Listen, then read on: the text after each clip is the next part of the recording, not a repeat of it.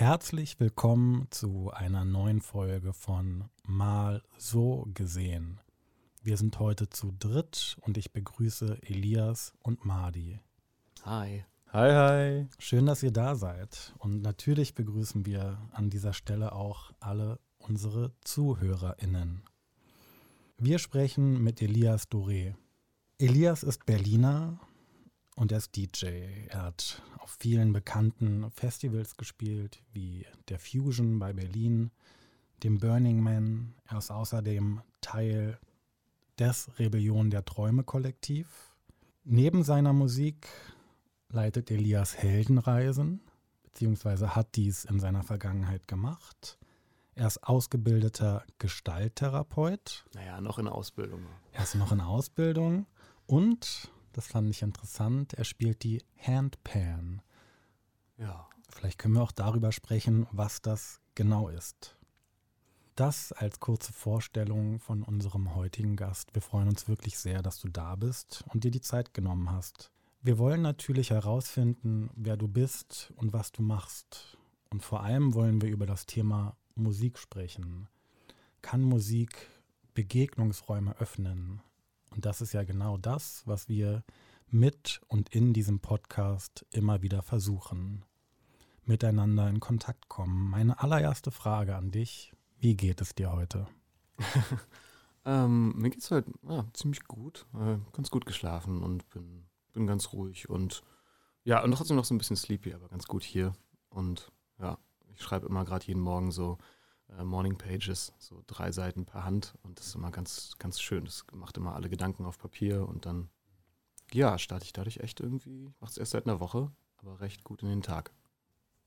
Du bist also noch etwas müde, sleepy hast du gesagt. Ich habe dich unten eben empfangen, du bist mit dem Fahrrad hergekommen und gleichzeitig sagst du, du hast dir Zeit genommen und heute schon drei Seiten aufgeschrieben, ja. um zu reflektieren. Ist das etwas, was du regelmäßig in deinem Leben machst? Ja, also ich schreibe auf jeden Fall gerne Tagebuch, aber gerade mache ich so ein, das ist, heißt The Artist's Way. Das ist so ein Buch ähm, von einer Autorin und das geht über drei Monate. Und äh, ein wesentlicher Bestandteil darin ist, ähm, jeden Morgen drei Seiten per Hand A4 zu schreiben. Koste es, was es wolle. Und okay. das ist manchmal auch echt nervig. Man sitzt einfach da, ich sitze da und schreibe, okay, mir fällt nichts mehr ein, der Himmel ist blau oder weiß, boah, keine Ahnung. Ah, mir fällt noch das ein. Ah. Und das finde ich gerade, wo es erst eine Woche geht, richtig spannend und voll schön. Es geht darum, seine Kreativität wieder so ein bisschen vielleicht, die vielleicht ein bisschen verschütt geht im Alltag, wieder mhm. zu entdecken und so mhm. zu entfachen und mal gucken, was da noch so passiert. Also ich bin erst, wie gesagt, am Anfang. Aber kann es auch sein, dass du vielleicht durch dieses Schreiben dich nochmal reflektierst, beziehungsweise alles, was im Vortag passiert ist und so weiter? Ja, total. Also ich bringe alles irgendwie von der Nacht, vom Vortag zu Papier und komme dadurch also sowohl, was ich irgendwie gern machen möchte heute, mhm. wie was auch mich noch beschäftigt, kommt irgendwie alles raus. Mhm. Und ich fühle mich dadurch gerade irgendwie die letzten Tage wirklich immer recht so geerdet und irgendwie ganz gut klar, weil es ist irgendwie alles ja. draußen und dann nach drei Seiten Text, also am Ende sitze ich oft da und wirklich so, okay, mir fällt wirklich nichts mehr ein. so, jetzt kann der Tag auch losgehen. Ja, schön, schön. Du hast also neben der Musik und vielleicht auch der Sprache, die du in deiner Arbeit benutzt, auch im Schreiben eine Ausdrucksform für dich gefunden. Wir stellen am Anfang der Folge immer gerne die Frage, damit unsere ZuhörerInnen auch zuordnen können, wie der Kontakt zustande kam, die Frage, woher kennst du mich in diesem Falle? Magst du das kurz erzählen? Ja, das ist, glaube ich, recht fix eigentlich erzählt. Ja, ich singe ja im Hardcore und dort singe ich mit äh, einer ja, sehr guten Freundin, der Anna, zusammen. Und ähm, du hast irgendwann Anna kennengelernt und dann wart ihr ein Paar. und dann warst du auch mal bei einem Auftritt von mir und dann haben wir uns kennengelernt. Und dann hat Anna gefragt, ob ich Lust hätte, mal herzukommen. Über den Hardcore würden wir später gerne auch noch mit dir sprechen. Anfangen würde ich mit der Frage, was bedeutet Musik für dich? Ich habe auf deiner Homepage gelesen, Musik ist Ecstatic Meditation on the Dance Floor. Habe ich das so richtig wiedergegeben? Ja, genau. Das hat mal ein Freund gesagt nach einem Auftritt von mir, dass er das so empfunden hat. Und das fand ich irgendwie ein echt schönes Bild. Es ist natürlich passiert und klappt es für mich auch nicht immer und bei jedem Auftritt.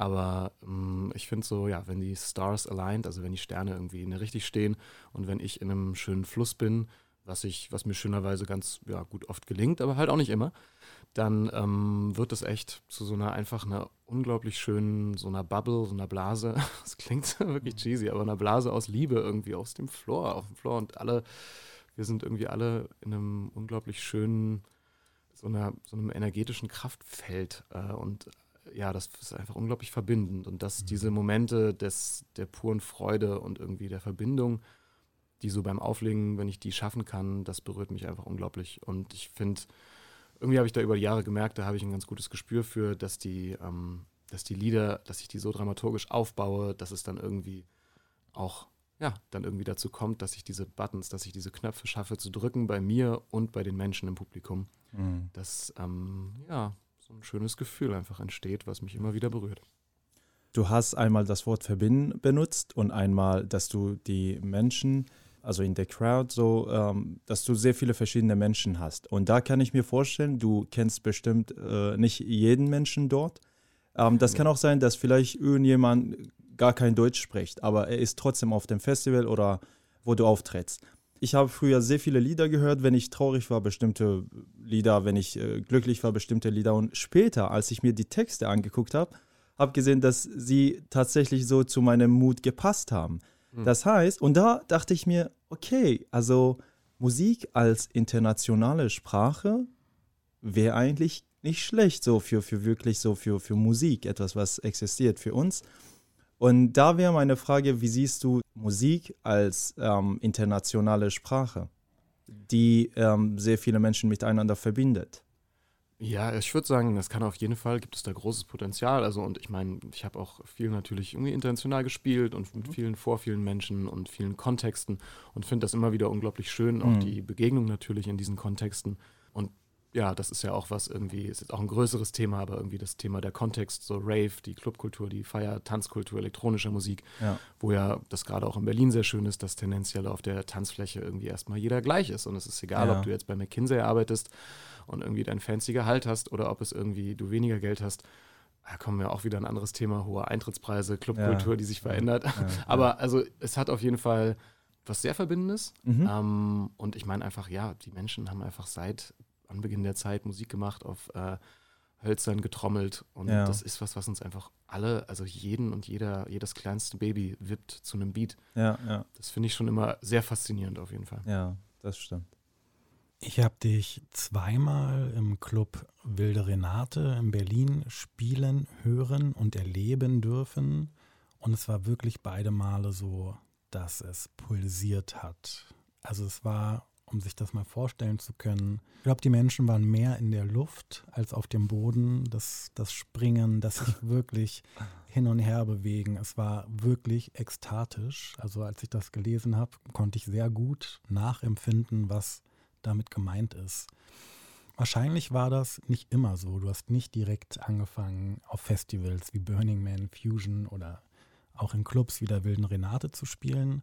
Mich würde interessieren, oder magst du vielleicht deine ersten Begegnungen mit Musik für uns teilen, wie das so in dein Leben gekommen ist und wie das sich auch bis heute so aufgebaut hat? Oh, okay. Wie viel Zeit haben wir? Naja, ähm, ich, also ich, erste Begegnung, also ich meine, ja, ich habe früher als, als kleiner Junge, habe ich viel klassische Musik gehört. In meinem Elternhaus war eigentlich so gut wie keine Musik. Also es, keiner spielte Instrumente, es gab, wurde nicht gesungen. Ähm, was ich im Rückblick natürlich irgendwie manchmal denke, oh, echt ein bisschen schade, es wäre voll schön, es hätte so anders sein können, aber so war es nun mal. Und habe dann irgendwann jemanden Klavier spielen hören, ein Freund meiner Mutter, war ganz beeindruckend, der wollte dann auch unbedingt Klavier spielen. Wie alt warst du da? Da war ich, glaube ich, dann so sechs oder so. Wow, und dann okay. habe ich irgendwie so mit sieben angefangen.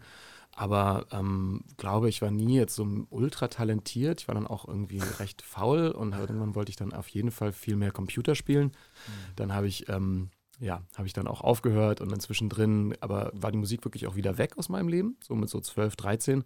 Aber dann kam sie nach so zwei, drei Jahren im Teenageralter wieder, ähm, als dann so mehr der Musikgeschmack sich wechselte von klassischer Musik zu irgendwann Linkin Park ja. und ähm, sowas. Und dann habe ich in Bands gespielt, habe Bassgitarre angefangen, ähm, habe dann ja in verschiedenen Bands gespielt, dann noch schnell Auftritte gehabt und dann auch wieder Klavier angefangen. Dann auch irgendwann mit 18, 19 hatte ich den Traum schon seit frühen so Teenagerjahren, ach, ich will eigentlich voll gern Saxophon spielen, das liebe ich, den Klang.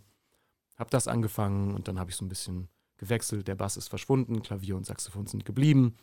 Und habe ich in Big Bands gespielt und in einer Reggae-Band und war immer viel einfach da in Kontakt mit natürlich einfach dieser Liebe zur Musik und Musik live mit anderen Mhm. zu machen, zu spielen. Und genau, war da wirklich noch äh, eigentlich bis so meine frühen 20er Jahre, so 22, 23 rum, nicht so elektroaffin. Elektronische Musik eher so auf irgendwelchen illegalen Raves oder im Park in Ja, Berlin, als es das ja. noch gab, so Open Airs in Berlin. So gesehen, und es war immer nett, immer Bierchen getrunken und ein bisschen gewippt, aber es nicht so ganz gefühlt. Und es hat sich dann ähm, irgendwann geändert. Weiß nicht, ob wir jetzt noch Zeit haben. Äh, total gerne. Mich Ja. würde genau das interessieren.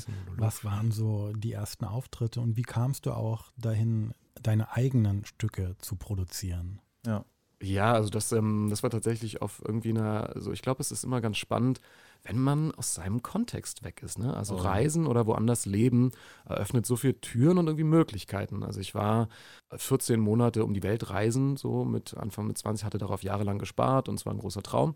Und dann war ich irgendwann in Australien äh, auf einem Festival und äh, da habe ich dann ähm, das erste Mal irgendwie so elektronische Musik ein bisschen besser verstanden Mhm. und äh, war dann wirklich da irgendwie mit einer schönen Crowd, mit Leuten, habe mich Sachen getraut, die ich mich vielleicht irgendwie in Berlin nicht getraut hätte und dann wurde es ziemlich abenteuerlich und ich war wirklich so, okay, wow. Wie haben die Leute darauf reagiert? Äh, nee, da habe ich, da hab ich getanzt einfach. Also ich Ah, war einfach, ich war einfach, Okay. einfach ein kleiner, kleiner Raver und äh, habe da aber einfach elektronische Musik mehr gefühlt und war so, ah, Ja. wow, geil.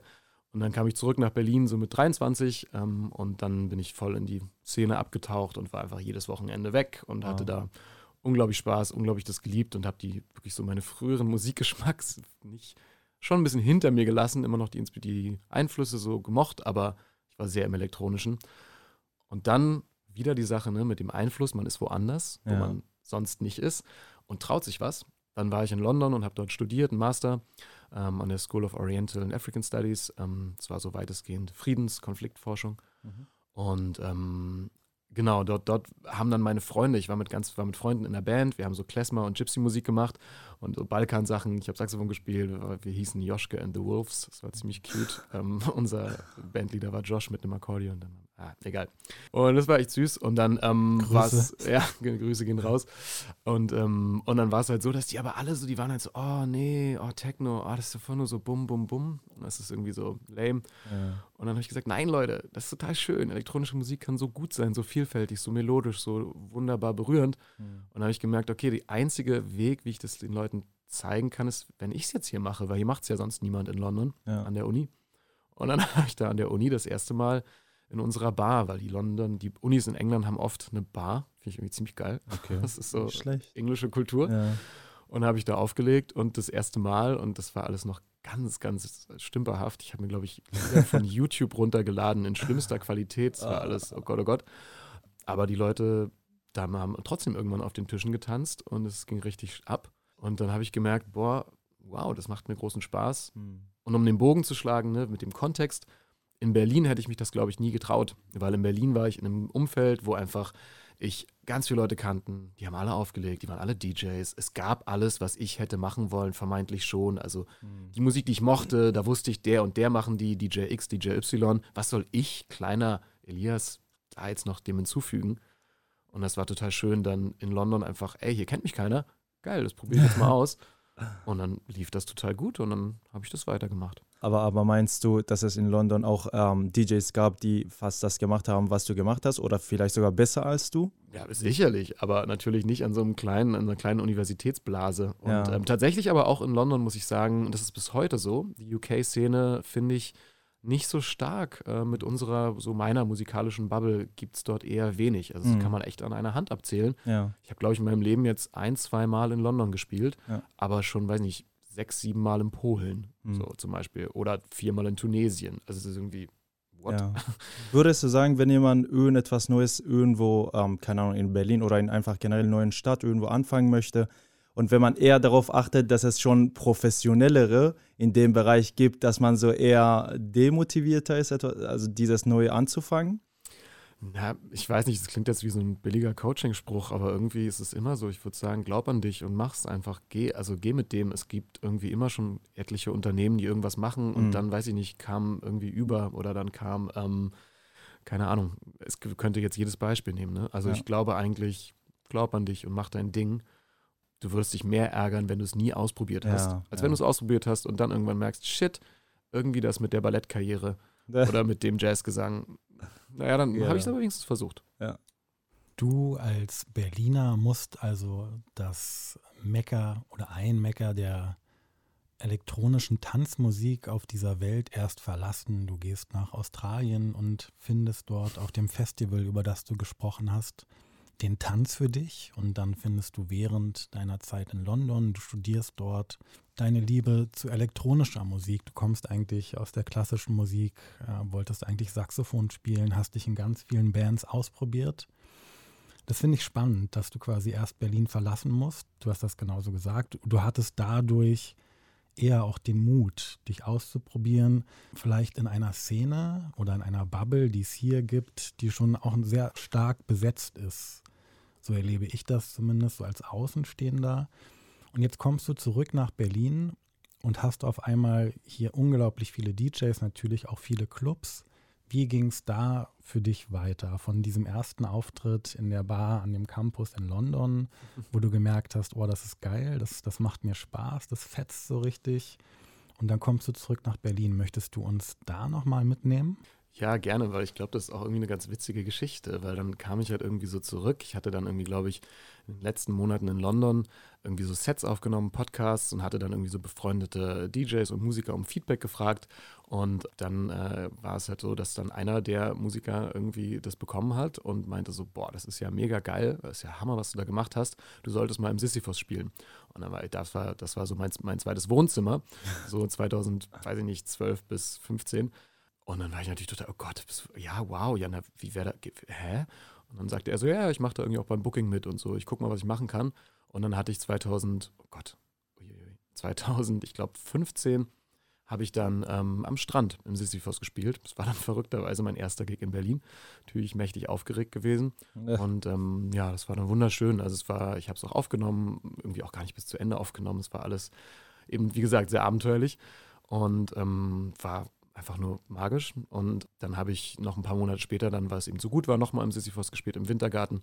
Und das war so eine Zeit, 2015, da war Soundcloud noch eine wirkliche Größe, da war Soundcloud noch relevant. Das ist heute nicht mehr so doll. Spotify, obwohl sie ja so schlecht zahlen und alles, sind irgendwie halt übermächtig geworden. Naja, und damals war es dann so, dass die- diese Sets auf Soundcloud einfach wirklich sehr durch die Decke gingen und ähm, in der orangen Blase auf ganz viel Anklang trafen und dadurch dann auf jeden Fall weitere Bookings kamen. Aber, muss ich dazu sagen, ich war dann nach meinem Master in London, also 2015 im Herbst, ging es für mich dann, ich hatte mich beworben auf ein Fellowship ähm, bei den Vereinten Nationen und das bekommen und habe dann für das Vereinte, das UN-Hochkommissariat für Flüchtlinge angefangen zu arbeiten in Genf in der Schweiz. Und das war unfassbar langweilig.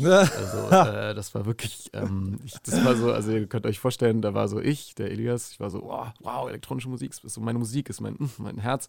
Und dann kam ich dann nach Genf, wo die Subkultur eher Ah. überschaubar war, wo die Feierszene, naja, kann man nicht so richtig so nennen. Und dann war so diese Lust da jetzt, oh, das ist das Neue, die neue Leidenschaft, das DJing, die Musik weiter zu verfolgen. Und ich war aber irgendwie dann in dem Vertrag bei der UNO. Und ähm, naja, hab dann da erstmal eine Weile gearbeitet und war dann da zehn Monate. Und habe auf jeden Fall auch viel gelernt, viel mitgenommen. Aber es fühlte sich auf musikalischer Ebene so ein bisschen so an, als ob ich so, so ein bisschen so hinter so einem Käfig oder so Gittern Ja, war und ich wollte ja. irgendwie raus und ich wollte fliegen und Sachen tun, aber war irgendwie in dieser pupigen Stadt Genf und kam dann teilweise für so kleine Gigs nach Berlin irgendwie, wo die Gage gerade mal den Flug gezahlt habe und ich irgendwie mit 13 Euro Gewinn nach Hause ging. Aber ich wollte, immerhin hatte ich einen Gig in Berlin. Und das war dann ein irgendwie witziges 2015 und 16. Und ja, danach kam ich dann zurück. Und ich würde sagen, so ab 2016 habe ich dann eigentlich so wirklich mit diesem, mit dem Auflegen mehr anfangen können und mehr Mhm. Raum gehabt. Und dann kamen auch echt schnell irgendwie mehr Bookings und dann total verrückt hatte mich halt jemand auf Soundcloud eben gehört und hat mich dann wirklich auch nach New York eingeladen. So 2000, glaube ich, 16 oder so. Also da hatte ich das Ganze irgendwie anderthalb Jahre gerade gemacht. Mhm. Das war schon ziemlich verrückt dann. Hast du auch bis jetzt irgendwie die Erfahrung gemacht? Ich kenne das von, von Rappern oder von, von äh, Sängern, dass sie einfach ganz normal ihre Arbeit gemacht haben. Sie haben gesungen, sie haben gerappt und sie waren vielleicht nicht so äh, der oder die bekannteste. und irgendwo, wenn sie unterwegs sind, hören sie auf einmal so ihr Lied oder ihre Musik. Ja, Äh, ist es dir schon mal irgendwo vorgekommen? ja auf jeden Fall. Ja. Oh, Ja, okay, also- dann, dann würde ich sehr gerne hören, wie es äh, für dich war. Ach, naja, wenn irgendwo, ähm, weiß ich nicht, äh, dann im Autoradio irgendwie bei Leuten irgendwie in der Favorite List ein Song von mir kommt auf Spotify oder wenn, also einmal wirklich sehr witzig, muss ich sagen, war bei der Bucht der Träumer 2018, da hatte ich das äh, dann das Closing gespielt, Ja. bin ich auch, glaube ich, an dem Tag des Closings aufgewacht im Zelt und habe auf dem Campingplatz, ich meine, gut, ne, das ist natürlich irgendwie eine ähnliche Bubble, ist die Ja. Chance höher, dass sowas passiert, aber auf dem Zelt irgendwie hörte ich dann im Zelt, äh, beim Aufwachen Musik und war so, ah, geiler Track. War so, mm, ah, der Übergang, ja, genau, der ist auch gut, der Track. Ah ja, Moment, der ist auch, Moment mal. Und dann, und dann war das irgendwie ein Set von mir, ich glaube sogar von dem Jahr, vielleicht von der Fusion oder so, was, was halt eine Campinggruppe Ja. fünf Meter neben uns auf einer Bluetooth-Box angemacht Wow. hatte. Und dann war ich so, oh, schönes Omen für jetzt in zehn Stunden das Closing spielen. Wow, wow. Schön. Ich stelle mir das total wertvoll vor, so zu wissen und vor allem auch so direkt vermittelt zu bekommen, du stehst da oben, du legst auf und die Menschen stehen vor dir und tanzen zu der Musik, die du gestaltest in dem Moment. Kannst du sagen, was das mit dir macht? Übertreibe ich da jetzt so ein bisschen oder ist es nicht irgendwie auch ein sehr, sehr tolles Gefühl? Einfach, einfach vielleicht das generell buchstäblich Menschen zu bewegen. Ja, ja, es ist, ähm, es ist auf jeden Fall super verrückt. Das ist wirklich, ich glaube, da wird jetzt jede und jeder DJ ähm, das nachvollziehen können. Es ist eine ganz verrückte Mischung aus Verantwortung, Macht, um, Ekstase und äh, aber auch genau Druck und Stress. Also, weil wenn du dir nicht alles vorher bis ins Kleinste überlegst, ähm, was auch nicht immer funktioniert, weil was du dir zu Hause überlegst, wird ja vielleicht im Club nicht so funktionieren, dann ist es immer wieder dieses Abwägen, okay, was mache ich jetzt, welche Richtung gehe ich jetzt? Und ähm, das ist natürlich ein bisschen, ich finde, das ist einfacher, wenn man in einem ähnlichen Stil bleibt. Aber wer mich kennt, weiß, dass ich gern mal irgendwie verrückte kleine Haken schlage und irgendwie weirde Sachen mache, weil das mir einfach sehr viel Spaß macht. Und ich finde, so bleibt es einfach spannend, abwechslungsreich und irgendwie schön. Dann ist es natürlich auch immer so ein kleiner Moment, so natürlich, oh fuck, okay, jetzt ich, ich bewege die Menschen mit dem nächsten Mhm. Track hoffentlich weiterhin. Aber okay, das ist vielleicht jetzt auch gewagt. Wird der Groove, so passt das wirklich, wie ich es gerade auf den Kopfhörern höre, wenn es danach auf der 10 Gigawatt Anlage rausgeblastet kommt, ist immer noch mal dann auch ein bisschen anders. Mhm. Und ja, es ist, es ist ein unglaublich schönes Gefühl und einfach natürlich auch die eigenen Songs dann zu spielen, was ich nicht so oft mache, weil ich da so einen harten inneren Kritiker habe und immer so das Gefühl habe, ist nicht gut genug. Ja, aber eigene oder andere Songs einfach genau zu wissen, wie die Bassline jetzt reinkommt und sich, das ist einfach, ja, das ist mega schön. Mhm. Und wenn du so zu Hause bist und dich so auf ein bestimmtes Event so vorbereitest, würdest du eher sagen, dass du etwas abspielst, was auch deinem Geschmack entspricht? Oder du denkst, okay, also das sind, da wären vielleicht so, die Zielgruppe ist zum Beispiel diese Menschen so, so und so ungefähr alt und ähm, in diesem Ja. Bezug zum Beispiel und da kommt das gut an, das nehme ich mit. Ja, das ist, eine, ist immer eine spannende Frage. Ich, ich, das ist, ich glaube auch, da gibt es voll die verschiedenen DJ-Philosophien. Mhm. Also es gibt manche, glaube ich, die ziehen absolut ihren Stiefel durch, egal was da ist und wer da ist. Ich glaube, ich bin so ein bisschen dazwischen. Ich richte mich schon auch nach dem, ich war jetzt zum Beispiel letzte Woche, glaube ich, in Kopenhagen in so einem Club und der hatte eine sehr niedrige Decke und war sehr dunkel und das war einfach sehr technoid. Und da hat sich es für mich, da habe ich dann teilweise auch irgendwie melodischere und für mich eher so ja, herzöffnende Songs gespielt, die, ich, die für mich mich bewegen und berühren, aber vielleicht weniger Ja. als in einem anderen Kontext. Und ich habe zum Beispiel auch mal auf einer Hochzeit gespielt, die irgendwie in so einem Strandclub in Griechenland auf einer Insel war. Und da ist für mich natürlich dann auch klar, da ist irgendwie, da sind drei Generationen, da sind Mhm. Großeltern, das Brautpaar, die Eltern. Da spiele ich irgendwie eher ein bisschen zugänglichere Musik, um irgendwie alle abzuholen, Ja. damit irgendwie sich ein schönes Gefühl zwischen den Familien auch entwickelt und damit es dann am Ende, was es dann wurde, wirklich so eine, ja, einfach eine Mehrgenerationenfeier ist, wo Ja. wirklich sich alle finden, dann auch in schnellerer elektronischer Musik am Ende. Ja, ja. Und dann gibt es auch wieder so Orte wie jetzt das Mensch Meier, da war ich vor ein paar Wochen, oder eben im Sisyphos, wo ich einfach, ja, mich fühle wie so, ey, okay, hier bin ich einfach zu Hause, so Mhm. hier, ich habe so, das macht so Bock, ich kann machen, was ich will. Ja. Einfach mein Space, natürlich auch die Bucht der Träumer und so Orte, wo ich viele Jahre war, wo ich mich zu Hause fühle und wo wirklich so, yo, hier, hier kann ich einfach komplett Ja, ich ich, sein, ich selbst musikalisch. sein. Genau, Ja, so. ja. Schön. Genau, also wir, wir haben jetzt öfter mal Sisyphus erwähnt. Ich war mal auch in Sisyphos mit einer Freundin, mit einer sehr guten Freundin. Es hat auch unfassbar viel Spaß gemacht. Und ich gehöre so zu den Menschen, der die Musik richtig lebt und so fast so die Crowd äh, leitet hin und her. Und der DJ hatte richtig viel Spaß mit mir gehabt. Wie ist es so für dich, wenn du so irgendwo Mucke machst und macht sie richtig Spaß, aber du hast so auch Leute so in der Crowd, so die äh, deine Musik richtig feiern, aber auch irgendwie so Leute irgendwie dich unterstützen, weißt du? Also irgendwie Leute viel mehr zum Tanzen bringen, zur Bewegung bringen. Äh, ja. Kannst du auch mit denen etwas anfangen? Verbindet. Äh, ja, finde ja? ich generell natürlich. Also freut sich, glaube ich, jeder DJ. Also es ist natürlich mega schön. Ich glaube, als was, es gibt natürlich so ein paar Sachen, die irgendwie nerven. Das ist halt irgendwie wenn Leute einen in der Booth irgendwie kommen und irgendwie da so bedrängen und irgendwie ja. dann neben einem stehen und tanzen wollen, mhm. irgendwie in der Booth mit einem reden oder irgendwie sich dann da Musik wünschen oder sagen, kannst du mal schneller machen. Oh. Ähm, also es gibt ein paar Sachen, die nerven, ja. aber also das gehört nun wirklich nicht dazu und das ist, ist doch eher super schön. Also verstehe. Wir haben jetzt schon von einer Menge Clubs und einer Menge Festivals und Auftritte gesprochen. Das heißt, deine Musik berührt Menschen über ganz viele Situationen hinweg und in vielen verschiedenen Ländern und je nachdem, in welchem Club wahrscheinlich auch ein bisschen verschiedene Menschen, die dann dort auch hingehen. Und selbst wenn wir uns einen Auftritt angucken würden, so hat Madi das ja auch gesagt, die Menschen, die dort sind, die haben eins gemeinsam, sie mögen deine Musik oder sie mögen vielleicht auch den Club und ähm, lernen deine Musik dann dort kennen. Und ich finde, genau das ist diese verbindende Kraft, dass Menschen, die doch auch unterschiedlich sind in dieser Musik oder in dem Ausdruck, dem sie dem geben, sich wiederfinden. Wir sind jetzt mehrmals schon in der Berliner Musikszene unterwegs gewesen mit den Clubs, die du angesprochen hast. 2015 hattest du, das habe ich so ein bisschen als Schlüsselmoment vielleicht auch erlebt, diesen dann vielleicht doch auch unverhofften Auftritt im Sissi. Und jetzt sind wir fast neun Jahre später. Wir oh, hatten, me, yeah. Genau, wir hatten die Corona-Pandemie und ich gehe auch total gerne tanzen.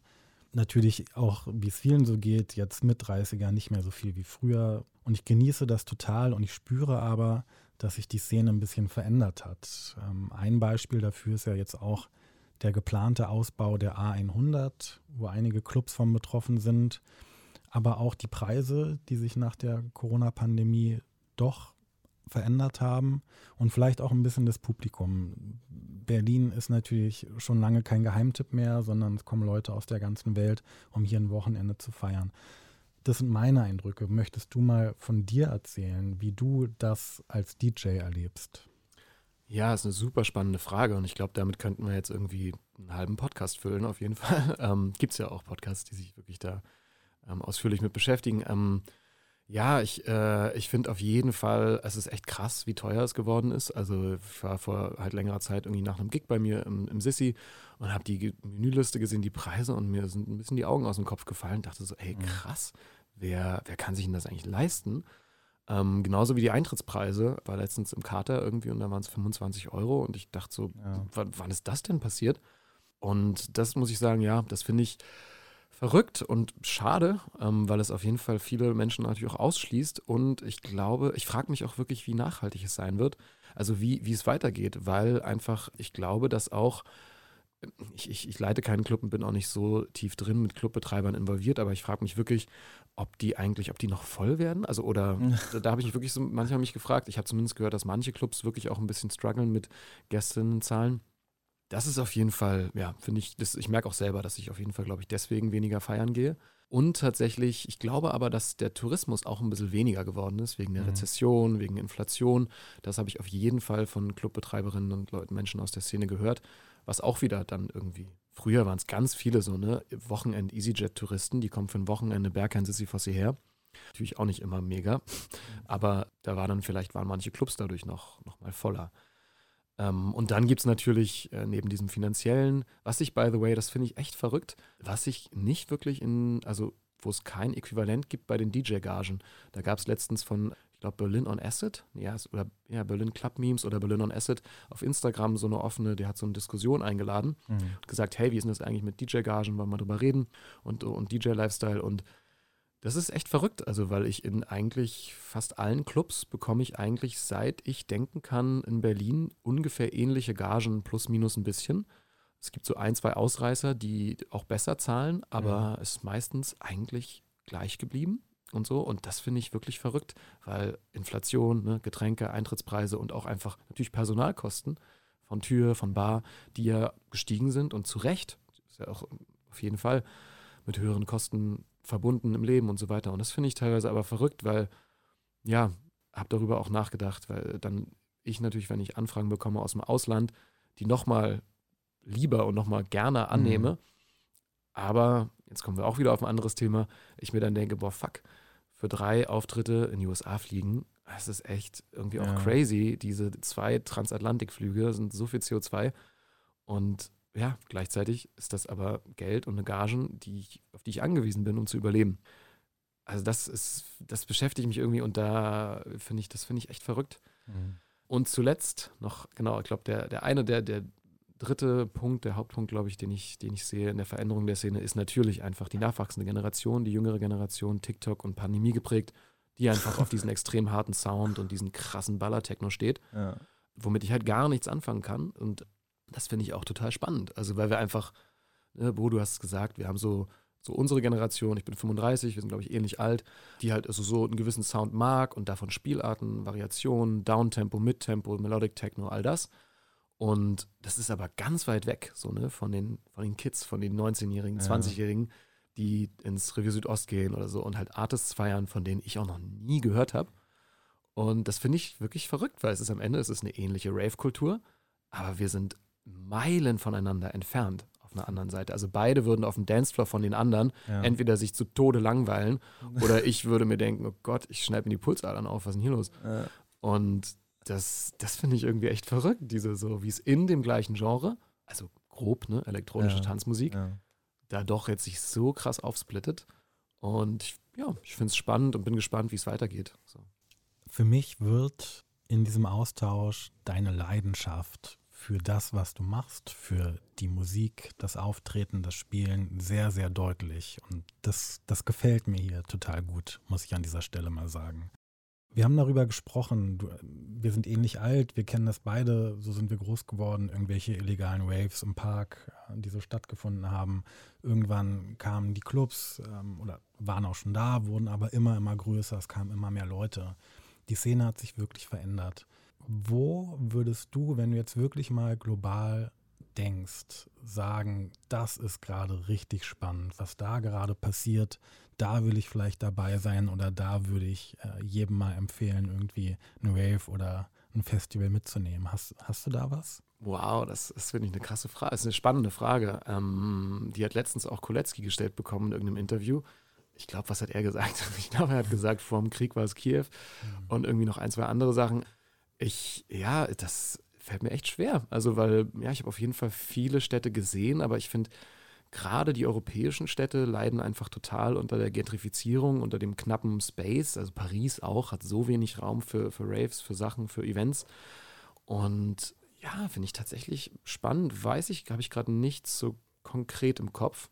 Ja, nee, weiß ich nicht. Aber was mir, was mir gerade, als du gesprochen hast, noch eingefallen ist und was, du hattest es ja auch angesprochen, was auf jeden Fall natürlich auch eine riesige Veränderung ist. Die 100 hast du erwähnt, ist halt wirklich das Clubsterben in Berlin. Das ist einfach, und das ist total krass. Also das Venue-Clubsterben, weil es einfach wirklich, also das Meier macht jetzt auch zu, zu Ende des Jahres. Es ist nicht ganz, ja, ja, es ist nicht ganz klar, ob oder wie da was weitergeht. Und das war eine Institution und ist es. Und man hat jetzt dieses Wochenende Closing-Wochenende. Mhm.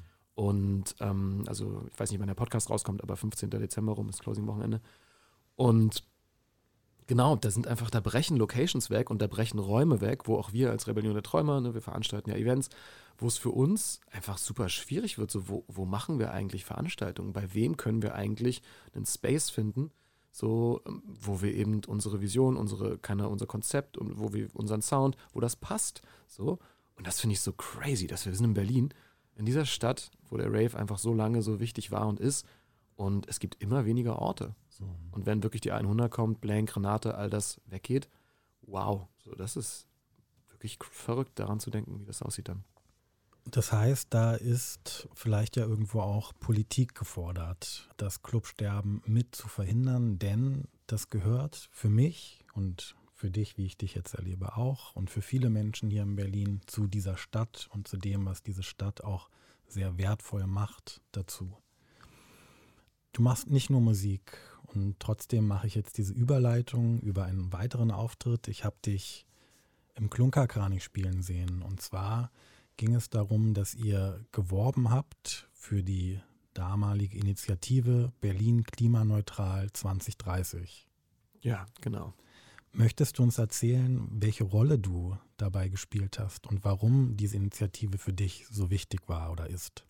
Ja, das kann ich gern machen. Also ich, ich war da ähm, ein kleines Rädchen im Getriebe quasi im Neukölln der Bezirksgruppe, habe mich da engagiert, so gut es ging, Flyer verteilt, Straßenarbeit quasi gemacht, äh, stickert, ähm, irgendwie versucht, wie ich an jeder Ecke irgendwie helfen. Ich habe irgendwie so auf einer Demo, glaube ich, in, ganz viele Interviews geführt und die haben wir dann auf TikTok gepostet was für Leute 2030 Berlin klimaneutral bedeuten würde. Also ich habe einfach versucht, so viel ich konnte, mich einzubringen, um Awareness zu schaffen dafür für das Thema und um Leute zu motivieren, dafür zu stimmen.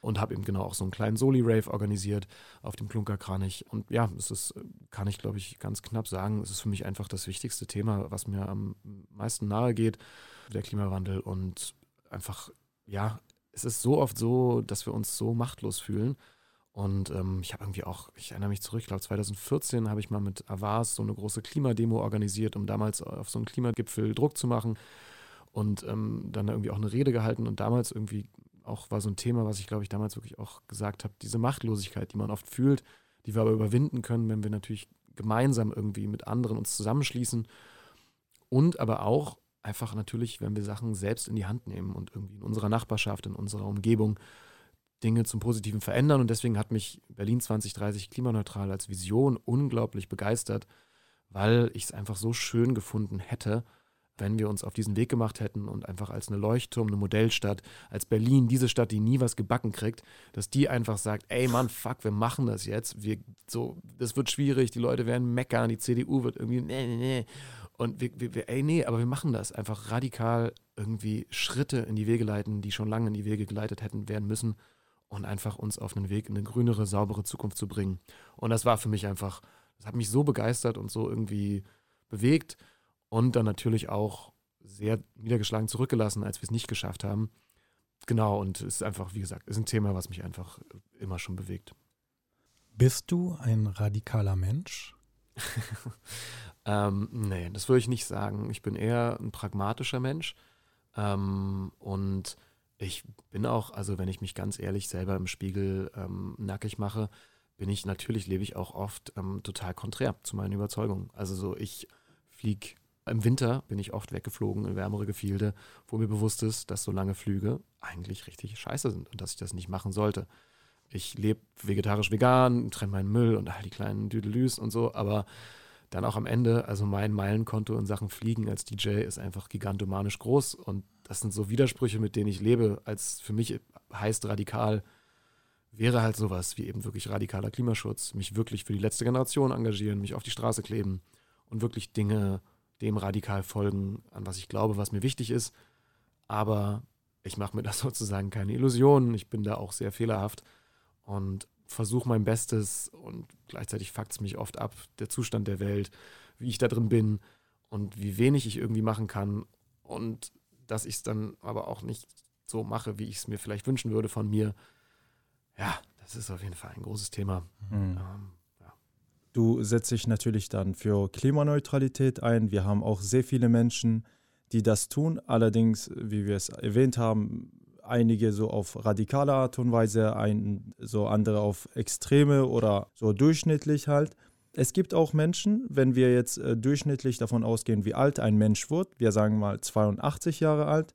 Es gibt auch natürlich sehr viele Menschen, die ganz radikal für äh, Klimaneutralität sind oder ich würde sogar als Extreme bezeichnen. Die besagen, dass ein Mensch im Laufe seines Lebens, wenn wir von 82 Jahre alt äh, ausgehen, würde durchschnittlich knapp 916 Tonnen CO2 ausatmen. Das ist für unser Klima unfassbar schädlich. Ähm, viele haben sich dann im Laufe dessen dazu entschieden, dass sie einfach keine Kinder mehr bekommen. So, und ich finde das natürlich das und auch sehr viele andere Faktoren und Entscheidungen, äh, Überzeugungen, dass sie alle dazu führen, dass die Menschheit langsam ausstirbt. Aber wenn wir jetzt das Thema begrenzen auf diese Art und Weise des Denkens, was denkst du über solche Menschen, die sowas denken, dass äh, wir dafür dann, damit wir weniger CO2-Ausstoß haben oder einfach wir unser Klima schützen, dass ja, wir weniger Kinder bekommen oder am besten gar keine? Ich habe direkt meinen Gedanken dazu. Ja, Überbevölkerung ist ein Thema und Ressourcenknappheit und es geht nun mal Hand in Hand. Ein Freund von mir hat bereits zwei Kinder und dann haben sie überlegt, wie wäre es mit einem dritten Kind und es war tatsächlich deren Hauptargument, dass sie gesagt haben, kann ich das vertreten, mit der Überbevölkerung und der Ressourcenknappheit, die wir schon haben, ein drittes Kind in diese Welt zu setzen. Und ich fand es erstmal überraschend mhm. und dann, als wir darüber gesprochen haben, aber sehr nachvollziehbar. Also ja, es ist eine sehr extreme Form, ja. aber zumindest eine, die man, finde ich, auch irgendwo in eine Gleichung mit, mit einbeziehen darf. Mhm. Ja, ich, mir fällt es ein bisschen schwer, weil ich finde, es ist ein sehr großes Thema. Da, also es ist natürlich, ja, wie du schon sagst, es ist auf jeden Fall so, dass jeder Mensch, der lebt und in unserer kapitalistischen Welt lebt und konsumiert, auf jeden Fall CO2 ausstoßen wird, außer du ziehst wirklich aufs Land in eine Kommune und lebst extremst nachhaltig. Und gleichzeitig glaube ich aber nicht, dass ähm, das der Weg ist, dass wir einfach keine oder ähm, extrem wenig Kinder bekommen. Ja. Und da sollte, das ist natürlich auch, wenn wir da irgendwie in Sachen gehen wie Vorschriften, dann kommen wir schnell sowas wie in die Ein-Kind-Politik in China ja, und da äh, Mao ja. und Co. Auch sehr bedenklich. Ich glaube eher, dass wir systemischere Lösungen brauchen und dass wir einfach die Wirtschaft transformieren müssen, unser System transformieren müssen, woanders hin müssen, wo auch vier Kinder okay leben können und einen minimalen CO2-Ausstoß Genau. haben. Also ich glaube, da haben wir viele andere Stellschrauben, wo wir eher ansetzen sollten, um irgendwie Richtung CO2-Neutralität zu kommen. Sehe ich genauso. Ein ganz besonderer und bunter Begegnungsraum, so erlebe ich das zumindest als Außenstehender, obwohl ich mich gerne als ein Groupie bezeichne, ist der Hardcore. Vielleicht magst du unseren ZuhörerInnen mal erklären, was das genau ist, was ihr macht. Ja, voll gern. Das ist, ähm, der Hardcore ist ein Chor-Kollektiv unter der Leitung von Danilo Tim. Der war jetzt gerade bei The Voice of Germany, kam ins Halbfinale. Sehr, sehr cool. Ähm, ja, wir sind einfach echt ein sehr bunter, unglaublich ja, herzlicher, schöner Haufen von Menschen, die alle sehr interessante Dinge tun und, ähm, weiß ich nicht, sich mit Sachen beschäftigen und ähm, einfach, ja, einfach tolle Menschen. Ich habe sie wirklich alle unglaublich gern. Und wir singen zusammen und ähm, Danilo schreibt eben unsere Arrangements. Und wir sind oft, glaube ich, bekannt für unsere extravaganten Outfits. Ähm, und es, es gibt immer große Outfit-Diskussionen und Polls und auf Telegram wird abgestimmt. Und genau, wir sind auch wirklich, wir haben manche bei uns, also wir haben extrem viele talentierte ähm, Menschen bei uns, aber eben manche, die auch wirklich richtig professioneller in Tanz, in Gesang, in Performance drin sind, irgendwie am Gorgi arbeiten oder ähnliches. Und dadurch solche, solche Mitglieder bei uns, die, die pushen uns dann oft wirklich auf, finde ich, ein ganz schön professionelles, gutes Niveau in unseren zum Beispiel größeren Produktionen. Also wir hatten 2021 in der Pandemie, haben wir in einem Wald ähm, so ein interaktives Performance-Musik-Theaterstück aufgeführt, Quest for Joy. Das war ganz schön verrückt. Ähm, haben wir Leute aus Berlin mit Bussen aufs Land gekarrt und dann dort wirklich die nachts durch irgendwie unsere Stationen geführt. Und jetzt dieses Jahr hatten wir unser Hardcore-Musical Number 3, wo wir dreimal irgendwie so ein Zirkuszelt an der Greifswalder ausverkauft haben. Also wirklich voll verrückt und krass schön. Und ja, uns, also es ist wirklich ein, eine Mischung Nexus aus Freundeskreis, aus Gesang, der uns verbindet natürlich. Und wir covern und ähm, singen aber auch eigene Songs. Also wir haben einen Song, um die Nippel zu befreien, Free the Nipples, dann einen Song über Body Hair.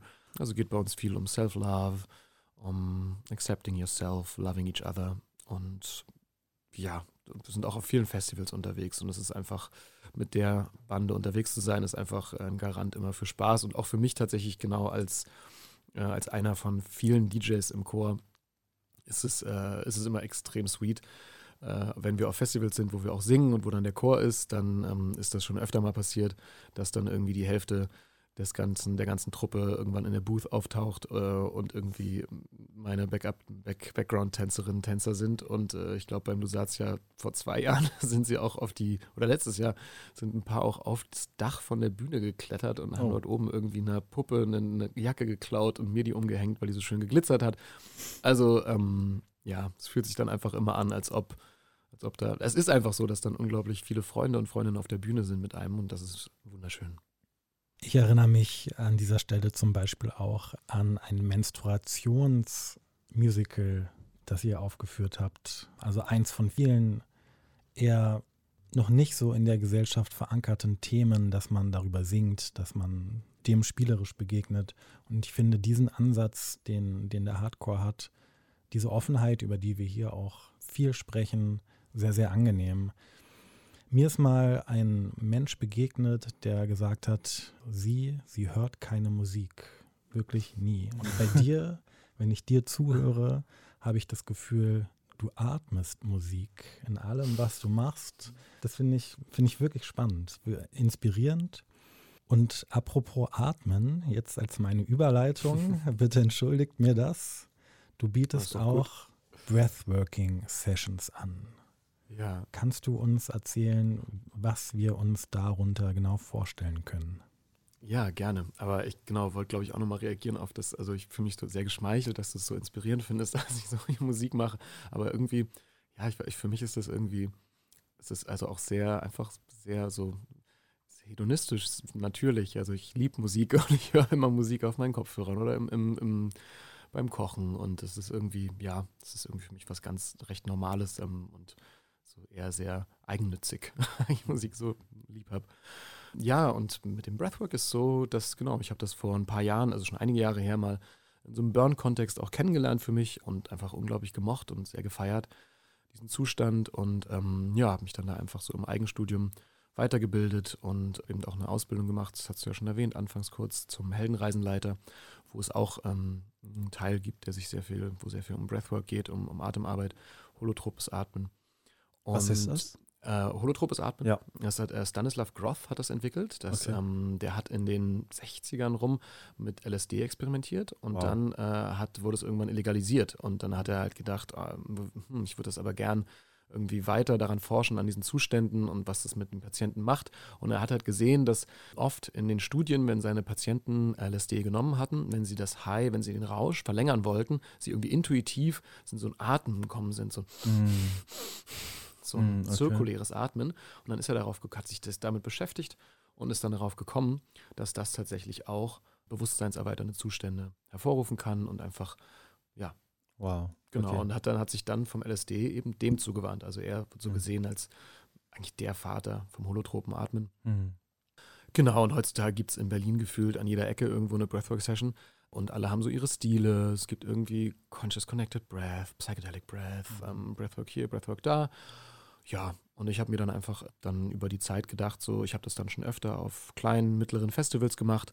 Dieses Jahr das erste Mal auch größer auf der Bucht der Träumer, das war total schön.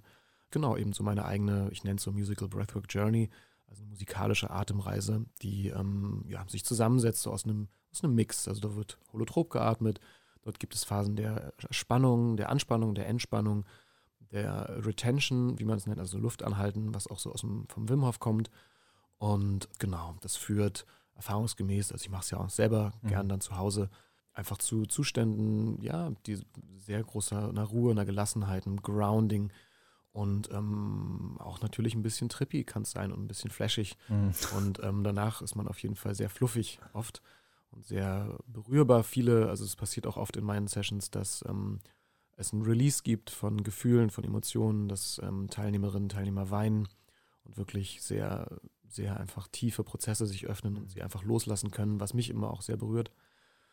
Und das finde ich dann auch, ah, das ist für mich einfach irgendwie echt eine große Magie und unglaublich schön, wie halt Musik solche Prozesse dann unterstützen mhm. und ähm, helfen kann, dass eben auch vielleicht an Orte in der Seele und im Herzen rangekommen werden kann, die sonst vielleicht seit Wochen, Monaten oder Jahren nicht zugänglich waren. Ja. Weil, ja, weil sie halt so irgendwie so verschützt sind und irgendwie dann das Atmen mit der Musik kann da oft viel freisetzen.